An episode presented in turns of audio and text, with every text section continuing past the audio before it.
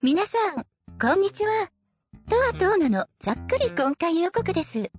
今回の IT マイティは、なんと、第100回の記念すべき配信となります。ゲストに北沢くんを迎えて、今回から数回にわたり、二人の、それなりトークをお届けします。なお長いので、ポッドキャストでは、数回に分けて配信しますが、収録の模様は YouTube ライブで生配信しており、すでにタロケンチャンネルで公開されています。ただ4時間以上あって、しかも、最後の1時間は、なぜか、リニア新幹線の話になっているので、聞くときは、それなりに覚悟した方がいいようです。ということで今回も、ざっくりお聞きくださいね。ではまた、トーナの次回予告でお会いしましょう。IT マイティです。お届けするのはタロケンと、北沢です。よろしくお願いします。よろしくお願いします。はいえー、めっちゃバタバタして始まりました。はい。この IT マイティ初のライブ配信。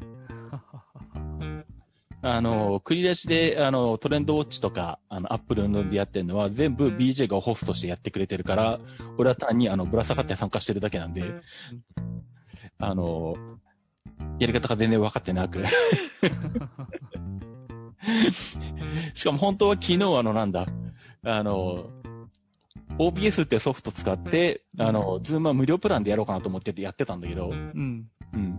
あの、やってるうちに、うん、これは無理だなと思って諦め。うんで、えっ、と、もう、ズームにいいや、2000円払えと思って、うん。うん。2000円払って、あの、プロプランにして、うん。まあ、それで今、ズームから直接 YouTube にライブ配信してるんだけど、うん。またそこであの、ある種トラブルが起こり。多分これね、あの、プロプランにするときの支払い方法をね、うん素直にクレジットカードとかにしとけば、多分普通にいけたんだけど、うん。そこにペイパルって支払いがあって、ああ、はいはい。あ、ペイパルにちょっとお金があるから、このペイパルで払ってやれと思ってペイパルにしたんだよ。うん。そしたらどうもあの、今まで使ってたズームアカウントと別のアカウントが作られて、そっちが有料プランになったらしくて。ああ、勝手に新しいのができちゃったってことそうそうそうそあう。なんで、あの、普段使ってるアカウントでズームにログインしたら、あれこれ有料プランになってねえじゃんとか思って。これじゃライブ配信できねえじゃんとか思って、なんだと思っていろいろ調べた結果、それが分かり。それがさっきの話ですよね。そう。で、一回、あの、北沢くんとの接続を切って、もう一回別アカウントで入り直して、うん。有料プレイになってるアカウントから、あの、新たにミーティングを作成して、で、やっと北沢くんと繋がって、そこからさらに YouTube ライブにあの、出す設定をして、やっと今出てきたのが今です。だから、なんかせっかくこうライブ初めてだから、うん。ちょっと打ち合わせして、かっこよく始めたいと思って、15分前につなぐっていう予定だったのに、そうそう。もうもう22分過ぎてます。あの、ライブの、あの、打ち合わせとか準備を15分でできるなんて、そんな、あの、舐めた発想しちゃダメだっていうね。そういうことですよ。ね時間ライブの神2時間前から会場入りしろよって話ですね、これはね。まあそういうことですね。そういうことですね。はい。まあ、そんな感じなので、えー、新しく始まったものの、うん。今から打ち合わせする感じですよね。もう、あの、打ち合わせなしで、あの、このまま行いきますか。わかりました。はい。あのーで、一応言っとくと、えっ、と、うんこの、えっ、と、まあ、タイトルにも書いたんだけど、えっ、と、このうん IT が、えっ、と、IT マイティの第100回になるんですね。あすごいですね。いつの間にか。うん。全然意識してなかったけど。おめでとうございます。あありがとうございます。はい。で、100回何しようって思ってて、うん。うん。あのー最初は特にこんなライブ配信とか考えてなくて、うん。あのーまあ、一つの案としては、もう何も、あのー触れずに一切、あの、いつも通り、あの、やる。うん。うんはいはい。100回でやること一切触れないっていうパターン。うん。あともう一個ネタとして、あの、最近ボイスロイドでやってるあの、あポアトーナさんが出てきて、はいはあ。うん。ポアトーナさんが前説をして、で、うん。じゃあタロケンさんどうぞっていう風に呼びかけて、うん。で、あれ？タロケンさんが出てこないわ？みたいな話をして、うん。で、とはトーナさんがずっとそのまま喋り続けて繋いで、最終的に俺が出ずにそのまま終わるっていうパターンを。ネタ的に。ネタで100回は出ないっていうのを考えてたんだけど、あの、それをやろうとすると、ボイスロイドにあの、打ち込ん。であの、声の喋り構成とかするのめっちゃ時間かかるんで、うん、これも無理だと思って、ボツにし、うん。で、どうしようかなって思ってたところに北沢くんがやりませんかって来たんで、よし、これにしようと思って、あ 北沢君。栄えある巻き込んで、光栄な100回のゲストに呼んでいただきありがとうございます。ということでこうなりました。はい。はい。なんかうまく配信できてるんですかねこれね。音とか割れたりとか大丈夫なのかなああ、音とかどうですか？もし音、あの、なんか小さいとか大きいとか割れてるとかありましたら、ちょっとコメントで教えていただけると助かります。そうそういうのほら、なんかライブでありがちじゃないですか、いつも。うん。最初にいろいろ確認しとかないと。そう。で、こっちで自分の Mac で YouTube の音を再生すると、あの、ループするんだよね。あそう。あ、なるほど。うんなんで、再生できないんで確認ができないっていうね。ね、何かあったら教えてください。そうですね。はい。うん。で、えっ、と、今はあれか。タロケンさんのがちょっと大きい。あ、やっぱ僕がちっちゃいんだな。僕ちょっとでかくしてみよう。あ、あ、ああ、よし、でかくした。あ、それぐらいの方がいいのかな、うん。オッケー。うん。で、そうか、俺はライブ画面がそうか、YouTube 上では見えないのか？音を小さくして再生すれば見えるのか？どうなんでしょうね。僕はチャットしか見てないですよ。出てるわ。大丈夫だ。うーんと、そうしたら、とりあえず、画面に、とりあえず、サファリの画面を開いてるんで、うん。まあ、IT マイテのページでも出しとこう。うん。えー、っと、それで、うーんと、バタバタなんだけれど、えっとね、まあ、なんせ、えっと、前回やったのが3月ぐらいそうですかね。はいあ、あ、なんかループバックしてきた。自分の声がタロケンさんから聞こえる。あ、やっぱ再生するとダメなのかな？そうしたら。うん。うん。うんと、違うな。5月にはやってるんだけど、俺が一人でやってるけども、うん。こうこの、うんと、ちょっとの間に、あの、俺がいっぱい買い物をしまして、おー、はいはいはい。あの、トレンド落ちとかアップルので喋ってるんだけれど、うん。うん。あの、クリア上聞いてないという人たちも結構いるので、うんうん。一応、あの、こっちでも喋っておこうかなと。はい。うんう。んうん。で、まあ、特に、えっと、前に北沢君に出て、出てもらった時の話のとして、そうですね。うん。あの、エアロバイクを買いまして。うん、超興味ありますよ、これは。そうなんだ。そうか、俺はさらっと流そうかなと思ってたんだけど、まあいいんだけどさ。いや、た単純に興味あるっていうのは、うん今でも続いてんのか続いてないのかっていうことだけなんですけど。あー、えっとね、買ってからね、多分5回ぐらいしかやってないな。うん、あ、うん、そうか。うん。どうなんですか？でも、モチベーション的には。あのー、いや、多分ね、あの、なんだろうな。やろう、やろうと思えばっていうかね、汗をかいた後のことを考えなければもっとできたんだけど、うんうんうん。結局やったら汗かくじゃん。しかも、床にめっちゃ垂れるんですよね。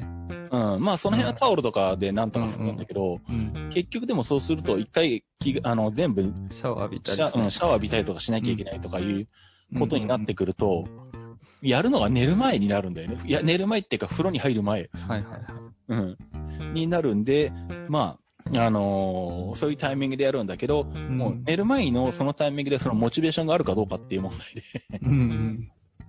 で。で、大体あの、やる気になるのが、あの、うん繰り出しとかの収録終わって、ちょっとテンションが上がってる状態で、あ、今ならいけるかもっていう時にちょっとやっとくかって言ってやるっていうぐらいで、それもう超夜中じゃないですか。うん、だから、あの、何？で、やった後、あの、うん。アップローチして、アップローチであの、うん、アクティビティで、あのもうちゃんとあの、なんだ？インドアバイクっていう項目があるから、アップローチで何カロリーとか計算するんで、あれちゃんとスタートさせて、で、そうすると、あの iPhone のアクティビティの中に入るんだけど、うんうん。で、まあ、その、画面をスクリーンショットにして、えっ、と、Facebook とか Twitter には流してないんだけど、Instagram には流してるんだよね。おーうん。だから、い俺のインスタを見てってくれてる人は、あの、俺がなんか今までやったかっていうのがわかると思うんだけど。最初の頃は LINE だけ流してたかな。うん。うん途中で LINE とインスタになって、今インスタだけにしたんだけど、多分4、5回ぐらいしかやってないっていう。で、その時間見るとわかるんだけど、あの、何、うんあの、3時ぐらいから始めてるとか、午前、でもやったら1回30分ぐらいやるんですか？汗かく程度でっていうことは。最低30分ワンクール。うん。一番直近でやったのは、なんかの動画を見ながらやったから、45分か50分ぐらいとかやな。それぐらいやるとでも理想ですよね、本当はね。うん。うん。まあ、それぐらいね、やった方がいいのかもしんないけどね。うん。うん。なんでまあ、始めてしまえばそんなに苦ではなくて、うん。うん。あの、やれるんだけど、うんあの、やっぱりやり始めタイミングかっていう、そうそうそう。腰が重くなっちゃうんだね。そういうことだね。うん。うん。まあ、とはいえ、まあ、せっかく買ったんだし、まあ、なるべくやろうとは思っているんだけれど、うんで、まあ、1万5000円ぐらいで買ったアルインコの一番安いエントリーモデルなんですけども、うん。うん。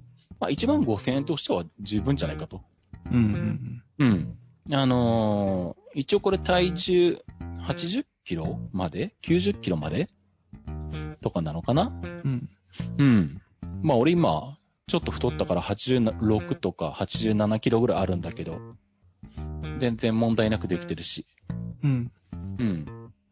で、一応まあ、あのーモノクロだけど大型の液晶画面もついてて、まあバイク側でも何カロリーとかそれは出してくれるんで、はいはい。で、あと走行距離とかややった時間とか、うん。この辺も順繰りで出してくれるんで、まあ、だいたいその画面を見つつ、アップルウォッチを見つつ、うあん。のずっと漕いでると。うん。うん。なるほど。で、まあ最初の頃は、えっ、と、アップルウォッチから、えっ、と、AirPods をつけて、AirPods に曲をストリーミングしながら、まあその曲でやってたんだけど、えっ、と、なんだ。あ、これも後でまあ話すんだけど、あの、フィリップスの液晶モニター43インチの 4K のモニターがおかしくなって、はい。うん。で、船井の50インチのテレビを買ったんだけど、うん。かといってこの液晶捨てるのも、映らないわけじゃないんだよね。画面にあの、白いこう、丸がこう、点々点と、ドット抜けみたいな感じ？ドット抜けっていうよりかなんか白い、ふわっという。雪みたいなものが。うん。なんか、それが、う淡くこう出てるのが、きま、ま、あの、三日月だったり満月っぽい、白っぽいやつがふわっとこう、画面にこう、上半分ぐらいにこう、10個ぐらいあるとかなんかそんな感じになってて。うん、見えないわけではないんだけれど、さすがにあのメインでなんか見ようと思うと、さすがにちょっと気になるというか、これ、これで見続けるのは辛いなっていう状態だと思うんで、うん。うん。あの、最初は3個ぐらいだから、まあ、いっかと思ってたんだけど、だんだん増殖していって、それが。最後、あの、10個ぐらいになったところで、うん、これは無理だわと思って。な、なんなんでしょうね。まあ、経年劣化なんじゃない？なのかな？うん。買ったのがえー2017年ぐらいとか。えーでも結構最近じゃないですか。3年でしょ？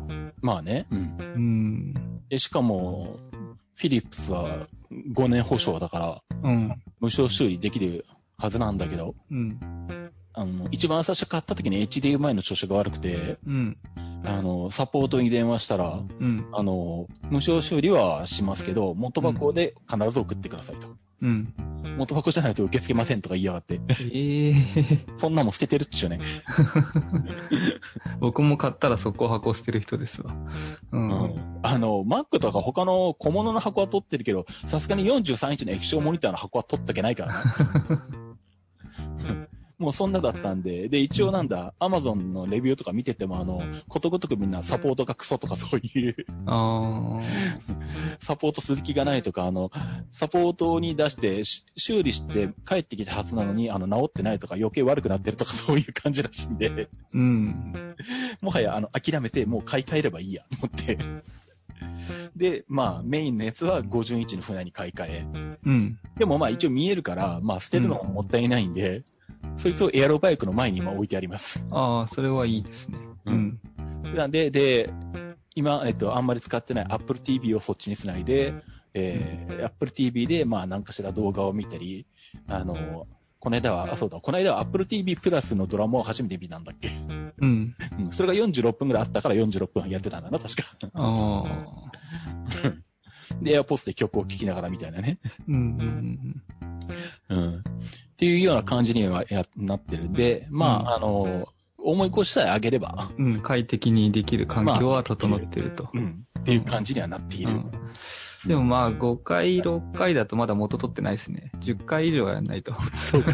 10回やったら1回1500円でしょ？まあね、まあね、まあまあじゃない。まあね。うんいや、でもあのう、ん最近、あの、うん。結構ね、体重も増えてきたもんで、うん。あのあ、やばいじゃない。うん、あの、もう何？もう一回あの、ジムに入り直してプール行こうかなとか今ちょっと埋め始めてて。え、でもなんか僕がタロケンさんに会ってから、もう痩せ始めたなって思った時って、イングレスやり始めた時だったと思うんですよ。ああ、はあ、はあ。そういうのにハマった方がいいんじゃないですか。なんか、面白いゲームみたいな。まあでもあんまり外に、外を出歩く、もう出歩かないんだよね。特にあの、なんだ、うん。引きこもり生活推奨になってからもう そもそも引きこもり体質になって、そうっすね。引きこ引きこもり、うん。引きこもってくださいって言われたのをいくらでも引きこもりまくるっていう。あの、飯食う時以外外出ないとかそういうのを平気でやるから。うん。うんまあで、今、イングレスもやんなくなったし、ポケモン GO もやんなくなったし、他のねゲーム、歩く、歩くゲームまたなんか流行るといいですね。ああ、まあね、うんうん。まあでも歩いてもそんなに、やっぱり、落ちないしな。う。うんん。やっぱ水泳だと、やっぱ泳いでるの好きだもんで、うん。あの、1時間半とか平気で泳いでるもんで。っああ、それはすごいっすよね。ううんん。てこと考えると、うん。まあなんだ、まあコロナ騒ぎも収まってはきたし、うん。一人で別に誰とも喋らずに泳いでる分には問題ないだろうとは思うし、まあでも一応本当は更衣室とかね、いろいろありますからね。更衣室が多分最大のネックだなと思うんだけどさ。うん。まあジムの機械使わないんだったらう、んそんな感じですかね。んそうそう。うん。んどうせ、あの、トレ、機械使ったトレーニングを俺一切やらずに、あの、プうんールに直行するから。なんで今はそれを入り直そうかどうかなと思いながら。なるほど。うん。うん。まあでもまあとりあえずまあ、でもエアロバイクもまあ一応まあやれるときにやろうかなと思ってはいるよ。うん。そうですね。うん。で、一応ただなんだ、これトレンドウォッチで、あの、紹介した時も BJ に言われたんだけど、うん。あの、ケツが痛くなるっていうやつね。長いことやってると。ああ、やっぱ漕ぎ方がちゃんとしないとダメなんですよね。うん。っていうか、あの、やっぱや安物だけあってサドル部分が硬いっていう。あの、サドルの硬さもあるんですけど、うん。本当のペダリングって腰をどっしりこう、椅子に座らないんですよ。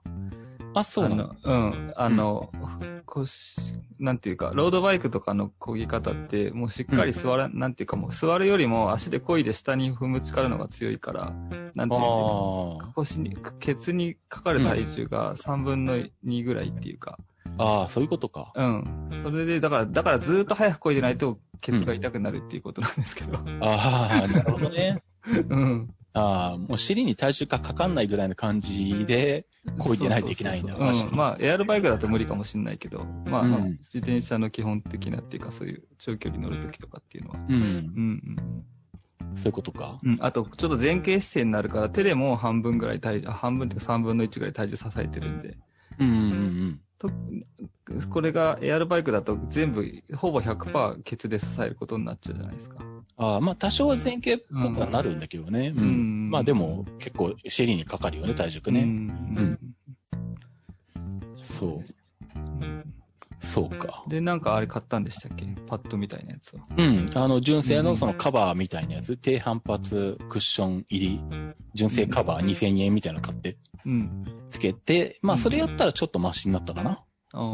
まあ1時間ぐらいでもまあなんとか、あと指令を多少ずらしながらやったりとかすれば、まあうんそこまで前ほど痛くはないみたいな。うん。ちなみに、こう、汗かくほどやるときっていうのは、うん。あの、結構心臓がドキドキするのか、うんそれとも足、太ももが痛くなるのが先かとかなんかあります？アップルウォッチで心拍計見ながらやってるから、うん。まあ一応120が基準なんだけど、うん。まあ最近はそれだとあんまりエネルギー消費少ないかったなと思って、ねうん135とか140とかもっと上がってもいいやぐらいのペースで。うん、もっと上がってもいいですよ。うんうんうん。あ、そうなんだ。どれぐらいでやればいいのあれ？いや、まず、えっと、15分ぐらいもう全力でやって、あ、15分長いかな。とにかく、自分がもう疲れて焦げないっていうぐらい一回やってみて、うんど。こまで心拍が上がったか見て、うん。それよりも、まあちょっと下げとこうかな。なんていうか、あの、例えば40分やるのに、うんこ。の心拍以上行くと、もう40分耐えられないけど、この心拍だったら40分いけるっていうギリギリの心拍があるんですよ。その人それぞれそうんそれがだから120は多分すごい低すぎると思うんで。うん。あ、石田さん、こんばんは。あ、こんばんは。うん。はじめまして。えっと、その、100、多分、40、50、60ぐらいのどっかにあると思うんですよ。うーんそ。れぐらいでやった方がいいと思いますね。うん。じゃあ、あれか。まあ、うん、ペダルの負荷が8段階まで変えれて、今まあ、うんせいぜい行っても3とか1あとか2、とか。でもペダルの負荷を、うん。あの、重くすればいいっていうもんでもなくて、軽くてくるくる回した方が汗かくし、重くて力入れてやると、ちょっと筋肉を使うみたいな感じになってくるんで、うーん。軽くてくるくるでも、うんあの、効果はあるはあるんですよ。ああ、まあ、動かす回数は増えるわな、その。そうそうそう。で、汗いっぱいかくには軽くで回した方がいいんで。ああ、なるほどねう。ん。まあでもそれ飽きちゃうから、まあ、うんまあ例えば2分早くとか、うん。2分インターバルして2分重くとかそういうのやってもいいかもしれないし。うーんう。ん。そうか。その辺のやり方の問題だな。うん。うん。でもまあ心拍は140とか150ぐらいでやった方がいいと思いますね。ああ、それぐらいやった方がいいだったらうんそういうことだね。ううん。まあ、その辺を目標にしてまたやるかな、じゃあ。なんか、検索したら楽しいやり方いっぱい出てくるんじゃないですか？そういう心拍とか回転数とか負荷とかっていうのを、ああ、しながらとかいうの。うん。そうか、そうか。その辺を調べればいいのか。うん。で、うまくテレビ見ながらやると。ああ、そうだね。う。うんん。そうか。じゃあ、その辺をちょっと、また調べてみるか研な。究してみてください。うん1万5千円を使い倒して、そうだね。それ以上の効果を得てください。そうだね。うんうん。そう。まあ、あとは、ついでにじゃあ、その、はい。液晶モニターとテレビの話。ああ、そうですね。はい。ついでにしとこうか。まあ、そんな感じで液晶モニターが、うんあのーだんだんこう、まともに見えなくなってきたんで、うん。うん。で、まあ、修理も、あのー元箱がないから期待できないんで諦めて、うん。で、最初はあの、同じように43インチの 4K モニターの安い液晶を買おうかなと思ったんだよね。うん。あ、モニターね。テレビじゃなくて。うん。うんそもそもテレビ見てない、見ないので。まあ見ないっすよね。そううん。あの、IO データのあの、ネットワークに置いてあるテレビチューナーは、あの、あって、なんかロック予約とかしてあるんだけど、うん。そのままほったらかしで一切再生しないとか、そんな感じになってたんだよね。で、なんでまあ、モニターでいいやと思って、で、うん。価格コムとかで安いのや探すと、メーカー関係なかったらもう下手したら3万円台とかであったりするんだけど、え、何インチがですか？43インチ 4K。?43 インチ、4 4K。うん。へえ。3万8000円とかぐらいでも、すごいな。わけわかんないメーカーならあるんうだけど。ん。うん。で、まあもちろん、フィリップスとか、まあ他の、まあそこそこ、あの、名前が聞いてある安いメーカーのもあるんだけど、うん。で、まあ、3年保証とか2年保証とかメーカーによって書いてあるんだけど、うん。うん。あの、まあ、また同じことになったら嫌だなと。うん。その初期不良とかの可能性も高いだろうし、そんな家系まあ安いからね。うん。で、試しにと思って、それぞれあの、価格コムの口コミとか、アマゾンのレビューとか見たら、やっぱりあの、格安の液晶モニターは、すべて、あの、ことごとくみんな、サポートがクソって書いてあるのね。で、思って、ちょっと待って、これ、テレビだったらどうなんだと。うん。で、テレビだったら出張修理があるじゃん。ああ、そういうこと？ううんん。で、まあ、安いもメーカーで、同じぐらいのテレビはどうかなと思ってみたら、あの、まあ、船井、船井がちょっと前から山田と協業して山田だけで、あうん。のテレビ、液晶テレビ出してて、なんか噂は聞いてますね。うん。それが43インチが4万3000円ぐらいなの。うん。で、日本のメーカーだから当然故障したら出張修理で来てくれるじゃん。うん。うん。へえ。だからまあ、あの、運悪くすぐ壊れても送る必要は一切ないわけよ。うん。うん。そしたらもう液晶モニターと大して値段変わんないから、じゃあもううん船井のテレビ買っとけと思って、うん。うん。で、ヤマダでしか売ってないから、まあネットでも買えるんだけど、あの、地元のヤマダ行って、まあ、あの、正直まあ、ヤマダであんまり高いものは買いたくないんだけど、あんまり好きじゃないんで。うん。まあでもまあ、ヤマダでしか売ってないからしょうがないかと思って。で、まあ実際そのまま同じ、それが、そのものが置いてあって展示してあって、値段も一緒だったんで、まあじゃあこれ買おうかなと思って、で、たまたま新モデルが出た時期だったんだよね、その時が。うん。うん。で、43インチで4万3000円のやつは新しいモデルだったのかな？うん。で、その横にあの、1個前の方の50インチがあって、うん。そいつが43インチと5500円しか変わんないのよ。うん。タロケンさん、今、うん。あの、せっかく画面共有してるんで、うんこの山田のホームページ出しませんか？ああ、そうだった、忘れてた。ん。喋る方に夢中になると いつもほらそれを忘れていスカイプだからね。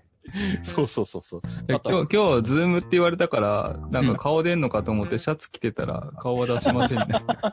しかも、タロケンさんと僕だけは顔見えてんのかなと思ったら、結局、いつものスカイプと一緒じゃんみたいになってる。あの、顔出したい出したいないらや、出したいんじゃゃないくて、あ、出したいくないんだけど、タロケンさんの顔見ながら喋れんのかなって思ってたんですよ。ああ、なるほどね。うんうん。そういうことね。うん。あの、カメラをオンにすると YouTube の画面にも出ます。ねそれはまあ、ど、どっちでもいいって代わりなんですけど、あの、タロケンさんと対面でやりたかったなと思って。そうか。まあまあまあまあ、それは、それができる方法をちょっとあの、研究しとくよ。うん、まあいいんですけど。あ、で、船井出ました。うん。うん。そうん。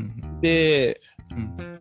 まあ、こいつが、あの、43インチプラス5500円で金額で買えたから、50が、50 50。えっと、横、何センチぐらいあるんですか？横幅。何センチだろう ?1 メーター12センチか。うん、そんなもんかな。超でけえな。な。でもまあ、うん。まあ10、キロ。うん。うん。テレビ台には乗る大きさだったし、うん。うん。そうなんだ。で、もうこれ前モデデルだからネット通販でも売り切れになってるけど、ル。うん。新モデル、でもね、こう新モデル買っても実はさらに5000しか高くないから別に変わんないんだけど、実は。うんうん。あそう。その時は、うんだから、俺が買ったやつより、あの、プラスさらに5000円で5万5000円ぐらい出すと、うん最新モデルの50インチだったんで。ああ、そっか。うん。で、それが今値段下がって4万9280円で最新モデルが買えます。えで、何が変わったかって言ったら、えっ、と、BSCS チューナーが 4K になったとかな、4K チューナー対応したとかだったかな、なんかそんなようなことをうん言ってたような気がしたけどう、んうん。まあ、あの、まあ、全然あの 4K チューナーなんかいらないんで、全然古い方で5000安い方でいいやと思って、確かに。うん。そもそもテレビ見ないしとかも言いながらね。だってモニターが 4K であれば、もう Fire Stick 4K つければ、何でも 4K でそうそうそう。Amazon の番組見れるってことですもんね。そうそう。うんもう、もうそれでほぼ、十分ほぼそれ、それ。うん。うん。うん。なんで、まあそんな感じなんで、まあ、船井の50インチ使ってるんだけど、うん。でも買ってみて思ったんだけど、あの、思ったよりはいいです。うん。あの、黒とかちゃんと出ます。うん色がこれ、でも普段使いは、その Fire Stick とパソコンのモニターとしても使ってるんでしたっけ？ああ、ほぼ今んところはほぼ使わないかな。あ、使わないのか。うん。あ、でも必要だったら使うけどね。うん。うん。あのーまあ、さ将来的に必要になってきたら使うつもりで HDMI とかは繋げられるんだけど、うん。うん。今のところはまあ、あの、ネット配信動画か、まあテレビ見るか。うん。で、やっぱあれだね、テレビってあの手軽に見えないとあのダメなんだね。うん。あ、スイッチ入れて、そうそうそうすそう。ぐついて。うん。あの、今までも Firestick TV に入れたアプリを使って、その、IO データのネットワークチューナーから、あの、録画したやつでも今やつやつでも見れたんだけど、うん。あの、とにかくアプリのあの、立ち上がりとか遅くて反応遅いもんだから、あ あの、今やってる番組出てくるまでのあの、1分ぐらいかかるとか そういう感じになってーなんかホテルのテレビみたいになってんじゃないですか？そうそうそうそう、そうああいう感じで。ボタン3回ぐらい押さないとチャンネルにたどり着かないから。そうそうそうそう。あの、今やってるあの番組一覧とかもなんか出てくるんです。現場とか。うん。もうそうするとあの、めんどくさいからもういいやと思って、あの、うん。ニュース見るにしても YouTube のなんかのニュースチャンネルとかで見た方が早いから、うん。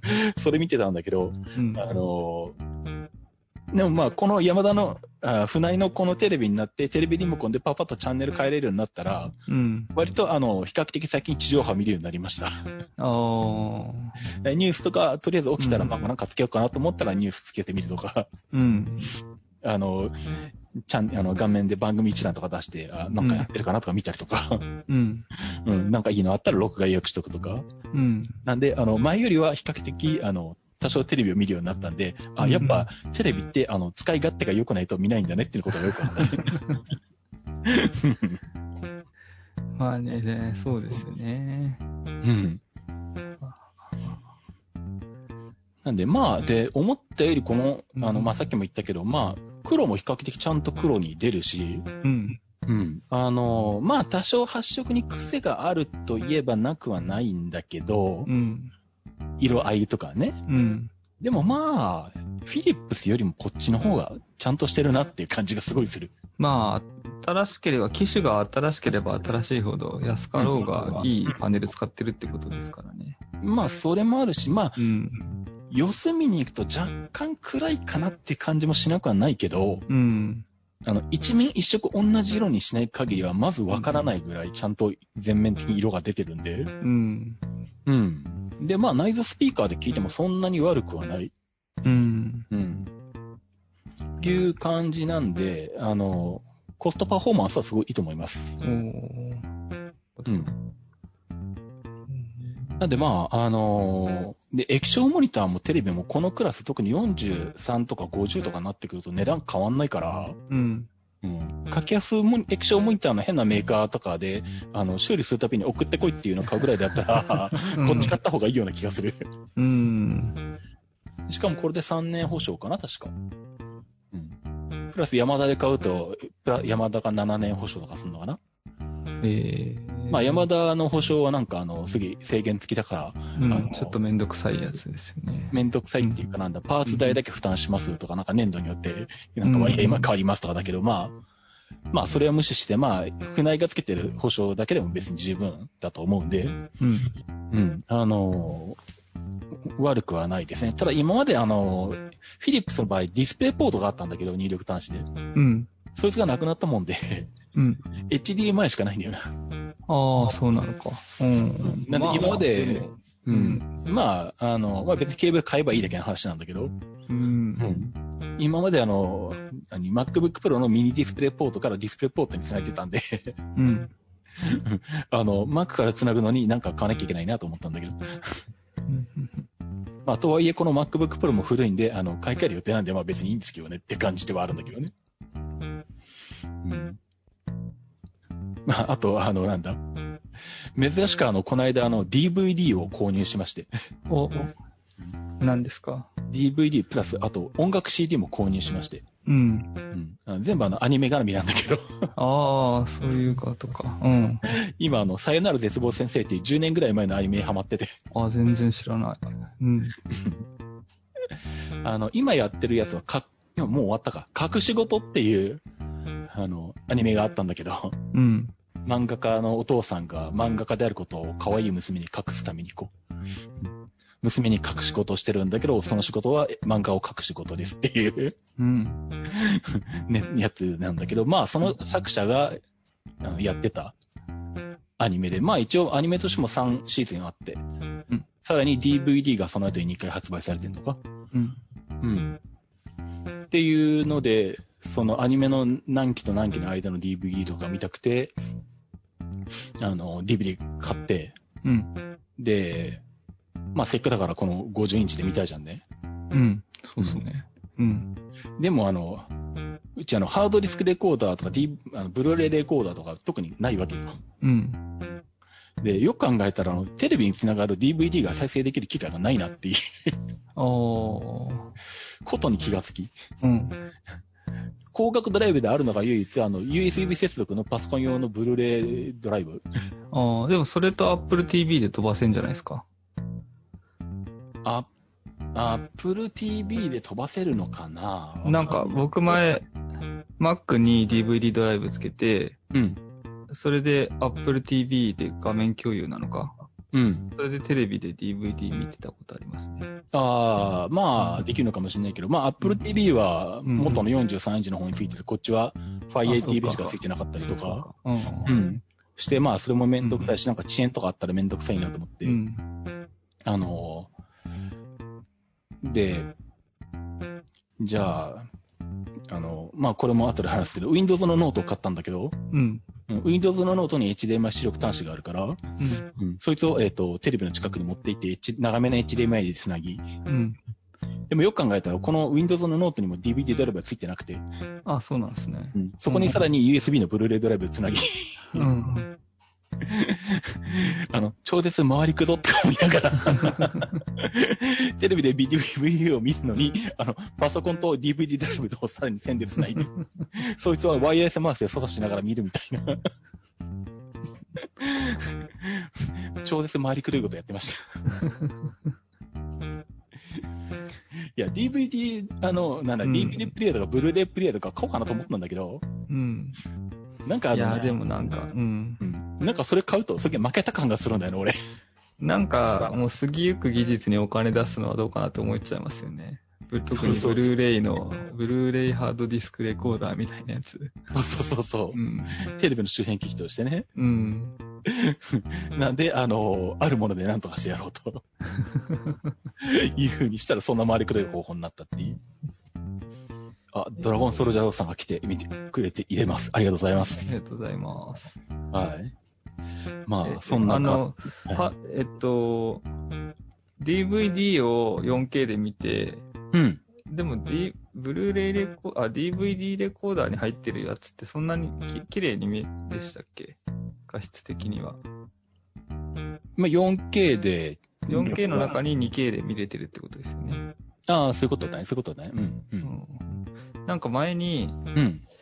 えっと、えっと、なんだっけ。え iTune で映画買ってたことがあって、うん。iTune で買った映画の、うんをテレビで見たらめっちゃ綺麗で、え、HD ってこんなに綺麗だったかなって思ったぐらい綺麗だったんですけど、ああ、そんなことはない？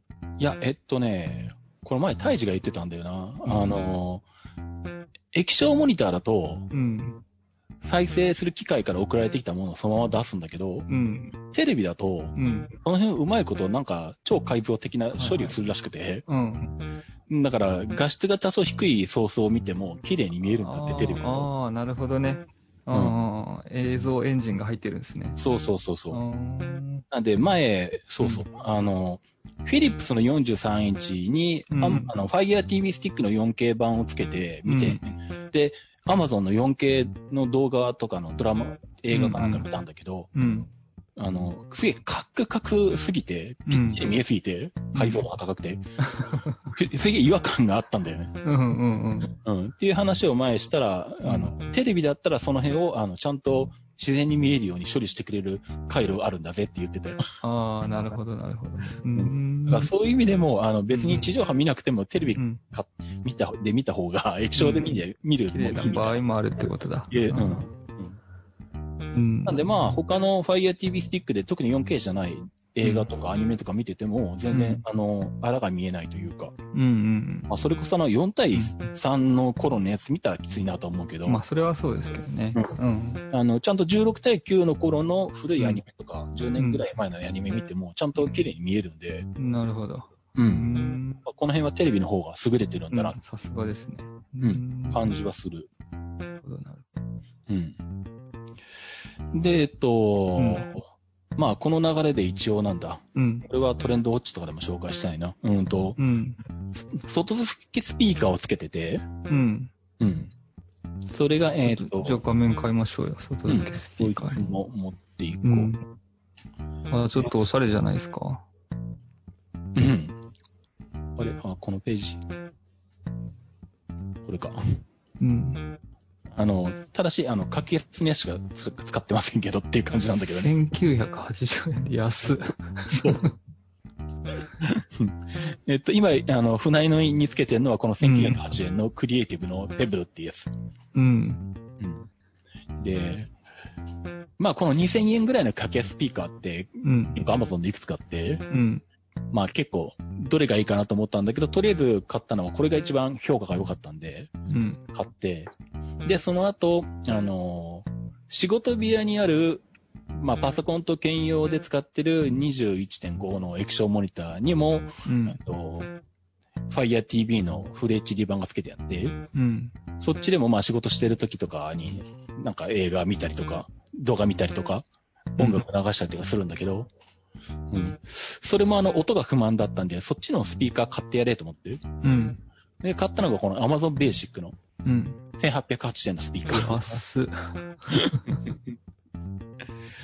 うん。でね、あの、どっちもね、値段の割にはいいです。ああ。いいけど、うんとね、どっちかって言ったら、クリエイティブの1980円の方が無難です。よかった。うん万人受けすると思う。うん。あのーうん、あのこれーは、ジャックはミニ、ミニうん、フォンジャック。ス3.5。テレオミニね。うん、3.5。電源が USB だったかな ?USB だね。そうだよね。ああ、そういうことか。んうん。なんでまあ、USB-AC につなぐなり、うん。あの、テレビの USB 端子につけてると、なんか電が、電源供給がいまいちなのか、再生したりしなかったりしてたんで、最初、あの、テレビに USB 端子があるから、うん、ありますね。ハードディスクつなぎを、うん。あそこに挿してたんだけど、なんかいまいちだったんで、結局別にコンセントから USB-AC つけて、つけたんだなったらちゃんと安定したんだけどね。うん。うんと、まあ、若干高音よりかもしんないけど、まあ大体何見ても不満はない。映画見ても音楽聴いても不満はないうん。感じだと思います。うん。こっちの方が。うん。で、Amazon のダイナミ、うんと Amazon ベーシックのやつはね、うん。うんとね、ちょっとドンシャリ系。ああ、低いんですか？うん。あの低くて高いのか。低いのと高音がシャリシャリする。うん。で、俺は割と若干高音強めで低音弱めのドンシャリ系の方が好きなんだけど、うん。うん、その俺が聞いてもちょっとシャリシャリしすぎじゃねって感じがする。うん。なんで、あと Amazon Basic、まあそれでもいいから高音強い方がいいよって人は、まあこれ買ってもいいと思うんだけど、うんしっ。かり映画とか見てると、あの、人物の声が聞こえにくいです。低音が弱いんで。ああ。うんそれ考えたら、あの、こっちのクリエイティブの方は全体的にバランスよく出るし、うん。そんなに極端に低音寄りに重低音とかに振振ってないんで、うん。あんまり重、まあ重低音ってこれ書いてあるんだけど、うん。俺どっちかっていうとあんまり重低音が強いの好きじゃなくて、どっちかっていうと高音が強い方が好きなんだけどね。うん。うん。うん。それでもそんなに違和感ないので、うん。うん。まあ、これが一番、あの、無難な線かなと。ええうん。いう感じ。うん。この値段なんで、あの、んモニターの内蔵スピーカーとかで聞いてる人たちは、これうん買って損はないと思います。うん。うん。な内蔵スピーカーとかで全然いいです、こっちの方が。ええうん。そんな感じかな。ということで、だいぶ一気に俺の話をしたんだけど。うん。うん。じゃあそろそろ休憩したいんで、北沢君のネタに行こうか。そう、そう、そうしますか。あれ、ちうんょっと消えちゃった。あ、ちょっと待ってください。あれ。うん。あの、好きなところから始めてください。うん。いいですよ。ちょっと待ってくださいね。ネタ帳を見て。えー、っと、あれ。なんか、ちょっと待ってくださいね。何かが、携帯がおかしい。携帯がおかしい。勝手に携帯が動いている。なんだ？いやいや、ちょっと大丈夫です。えー、っハッキングされてんと、のか？あの、そう、あの、最近は、ほら、ズームでなんかいろいろやることが多いじゃないですか。うん。あれ、ちょっと待ってください。携帯がなんか勝手にページが変わっていく。ちょっと待ってください。大丈夫か？自分の番になったらいきなりなんか、携帯が触ってないのに次のページへ行ったりする。この携帯はどこの携帯なんだ？あのもうね、気象が、あ、裏面が割れてて、うんボディに隙間がある携帯なんで、ちょっと待ってください。アンドロイド？あ、あの、そうです。まだ変えてないんで、そうかファーウェイ、ファーウェイです。そうか。うんちょっと待ってくださいね。あ、えっと、それで、ズームでうん。会議とかになってくるんで、うん。あの、えっと、iMac が部屋に置いてあるから、うん。それでやろうとすると、iMac のこのカメラってすごい広角なんですよね。ああ、内蔵のフェイスア、そうそうそう。カメラね。うん。うん。だから部屋が全部映っちゃって、うん。それ嫌だなと思って、うん。で、スマホでやろうとすると、なんかちょうどいい位置にスタンドとかないし、うん。あと、ほら、あの、えっと、マイクとか、なんかヘッドホンとか、この USB-C だから差し口が、なんかいまいちうまくできなくて、うん。そんで、あの、せっかくカメラ持ってるから、うん。あの、ソニーのカメラで、うん。自分、その、なんウェブカムにしたい買ったんですよ。うん。うん。それでネットで調べてたんですけど、うん。あの、そこに行く前に、ソニーのうん。アプリが、うんア。プリ、アプリが立ち上がらない問題があって、おう。あの、それをソニーにうん言っ。たんですよ。うん。そしたら、あの、そういう事例がたくさんあるんで、ほこうな一緒に研究してくださいみたいなことになって、う。それは何 ?MacOS との相性かなんかそういう問題なの？多分そうなんですよ。あの、僕、ノートブックとうん。iMac 両方とも、うん。えっと、新しいやつなんて言うんだっけ？カタリーナ？カタリーナな、カタリーナなんですよ。うん。で、ノートブックの方では、そのソニーのアプリ、リモートって言うんですけど、それ立ち上がってちゃんとカメラとつなげるんですけど、うん。iMac の方では、うん。あの、たソフト立ち上がるけどカメラを認識しなくて、あ、OS が同じなのに挙動が違うんだ。そうなんですよ。へえ。それで、あの、最初は、うんあの、Google ドライブと Dropbox をオフにしてくださいって言われて、うん。それで治ることがありますって言われたんだけど、うん。で、治ってる人たちもいるんだけど、僕の治んなくって、おうんで、あの、ソニーの人から電話かかってきて、うん。なん、なんか、なんて言うんでしたっけ？えっと、もう数字とかアルファベットが羅列してるやつを送ってくださいみたいなことになって、うん。うん。なん、なんて言うんだっけ？シリアル番号？じゃなくて、あのーちょっと待ってくださいね。なんて言うんだっけな。あのーアクティビティモニターみたいなやつ。はいはい。あの、なんて言えばいいんだっけ？Mac のアクティビティモニター？アクティビティモニターじゃないな。なんか、あ、アクティビティモニターの中の今どのアプリが動いてるとかいうのもそうだし。ああ、プロセスとか。はいはい。うん。それと、あともっとなんかマシン語みたいなのがいっぱいバーって出てくるやつがあって、なんて言えばいいんだ？それターミナル？コードみたいなやつかな。あ、ターミナルかな。そうそう、うんその辺のやつも全部送ってくださいって言われて、ほ送って、そしたら今度、なんか、あの、ライブラリーの中の、う。うん。プレファレンスの中の、なんとかの、これの数字を書き換えてくださいとかいう話になって、うん。いろいろやったけど、全然立ち上がらなくて、うん。で、結局そのソニーのリモートアプリが使えないんで、うん。うんそのウェブカムとして使うソフトまで行き着かないまま終わってしまったんですよ。あ、そうなんだ。だけどそれでネットで調べると、さっきタロケンさんが言ってた OBS でしたっけ？うん。とか、ライブカムアプリとかを入れて、それ経由して経由して、ズームに行けばできますよとかいうの出てるじゃないですか。ああ、まあそうだね。うんうん。それで、いろんなアプリ入れたんですけど、うん。あの、それを、でも使えないから消したいんですけど、うん。そういう場合はどうすればいいんですか？アプリを、アプリを削除したい場合。で例えば、うんあの、ほら、えっと、例えば、Adobe のソフトとか入れて、うん。それを消したい場合、アンインストールするじゃないですか。うん。そうするとアプリも消えるし、ライブラリーの中のなんかキャッシュのところも消えるしとか、うん。なんか全部消えてくれるじゃないですか。いろんなとこにあるやつが。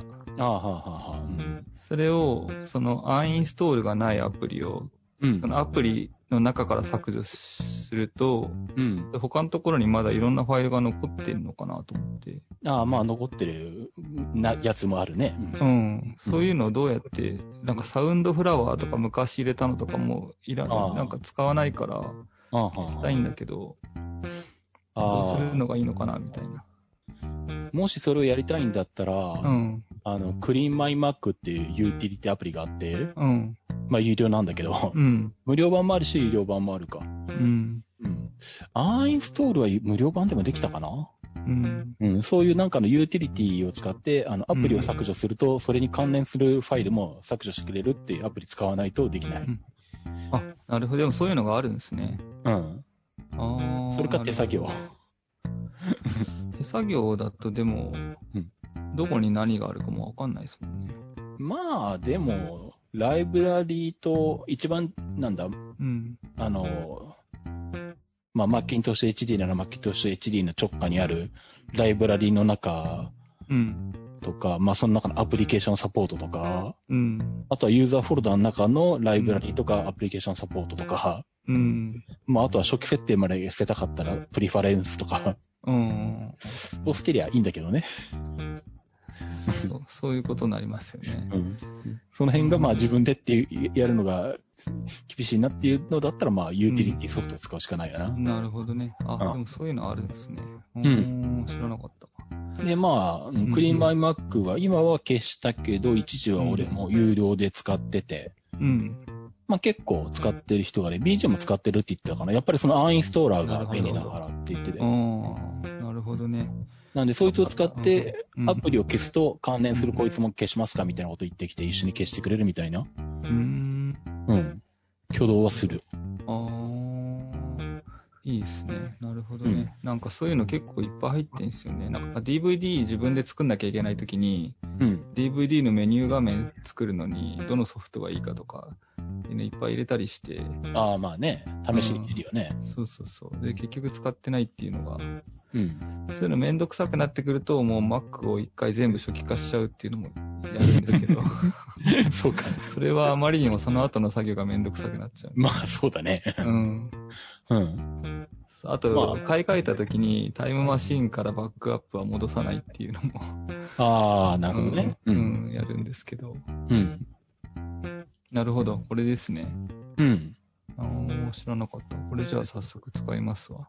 うん。これ Mac App Store でも売ってて、ん3000円とか、1年3000円とかだったかな。なんかそんなような料金体系だった気がすんな。うーん。まあ、それくらいだったらいいな。うん。そしたら気兼ねなくいろんなアプリ試せるもん。そうだね。う。うんん。気になる人、あの、そういうゴミファイルが気になる人は、まあこれで。うん。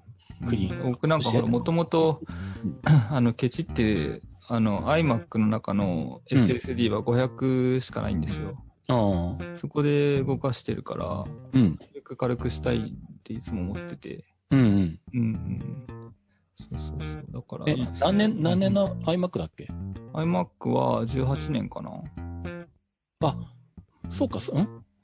じゃあ2017ってことか、2018番はないから？そうですね。うん。じゃあサンダーボルト3がついてる？ついてますね。ああ、したら、あの、USB 3.1 Type-C、まあ今、USB の名称変わってるから訳してんだよな。えっと、正確に言うと USB 3.2、えっと、ジェネレーション2か？あ、そんなのある、出てるんですね。うんうんうんで、うんあの、M2 SSD を1テラとかを1万いくらああ、もちろんもちろん、それは、うんあの、うん、やりたい、いつも太郎健さんと話してるやつなんですけど、うんうんあ、えそこにシステムを入れるってこと？そう、そこから起動させる。あ、そっちに OS も入れちゃうのか。そうそう。なるほど。そしたらまあ USB だけど、うん理論上は 10GBps 出るから、うん。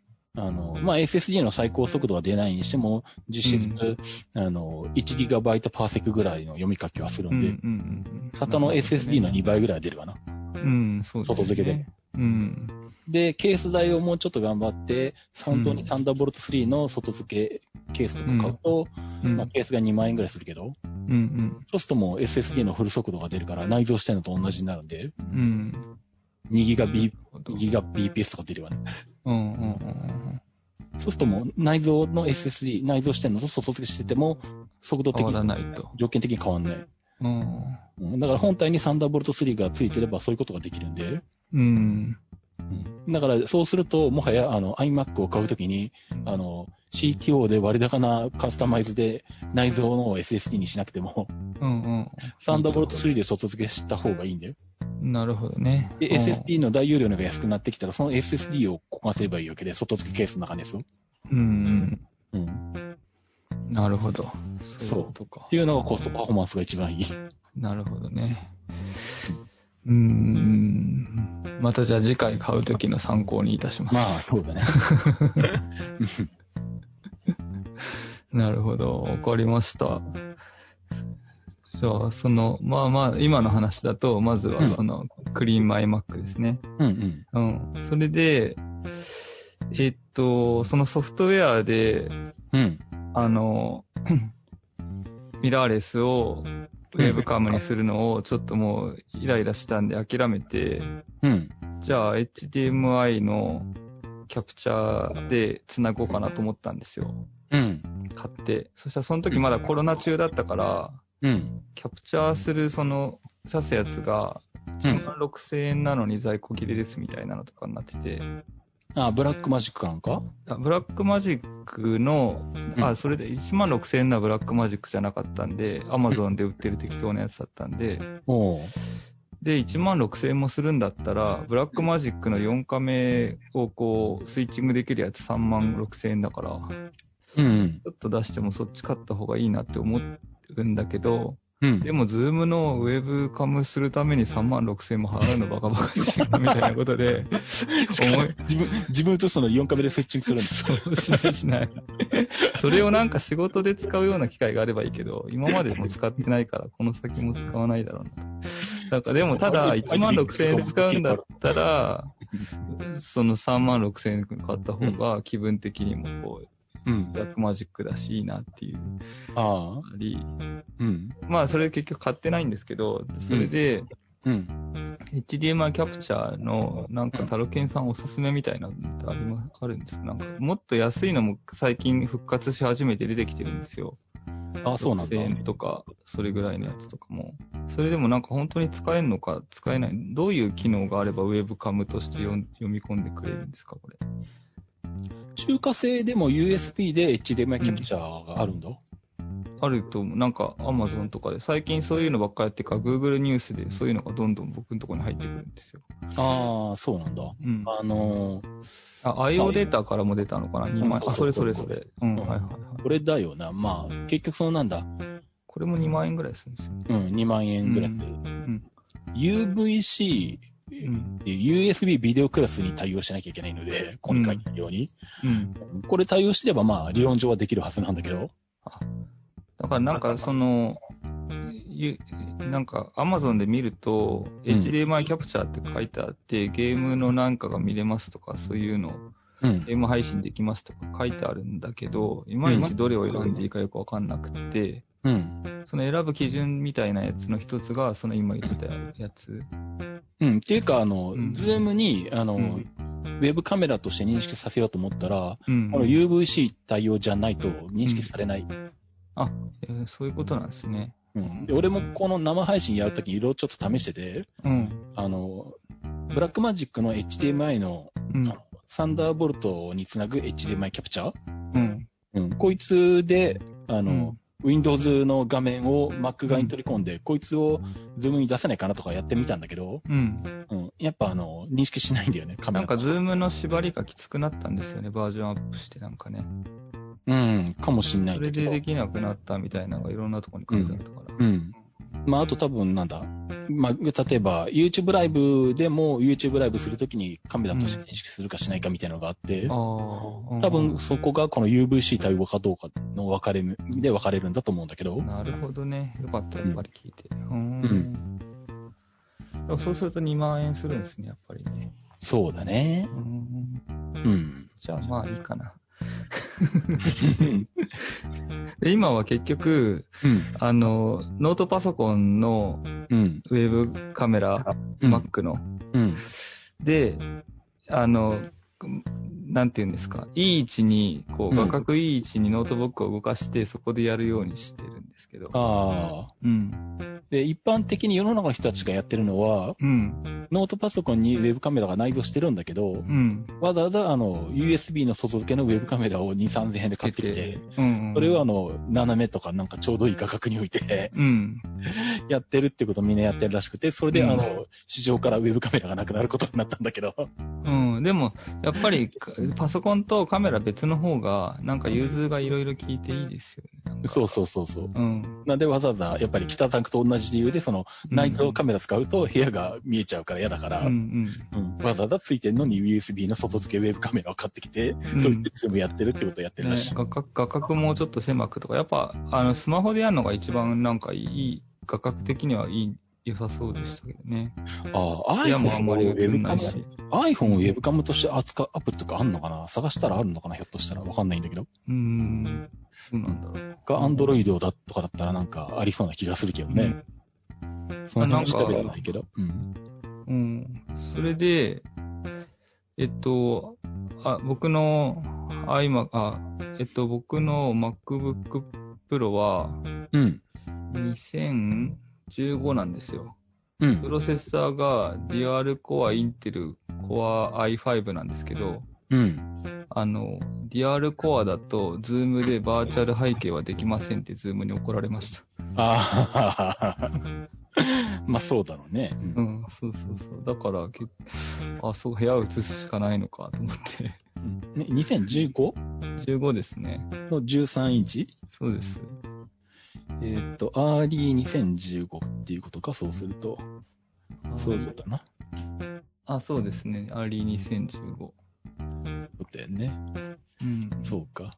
そうなんだよ。結構性能ないとね、できないんだよ。ね、そうなんですよね。うん。なんか、あの、ナノニーさんの番組にちょっと出て喋ってたんですけど、ナノニーさんと、うんあの、ハッシーさんはバーチャル背景やってんですよ。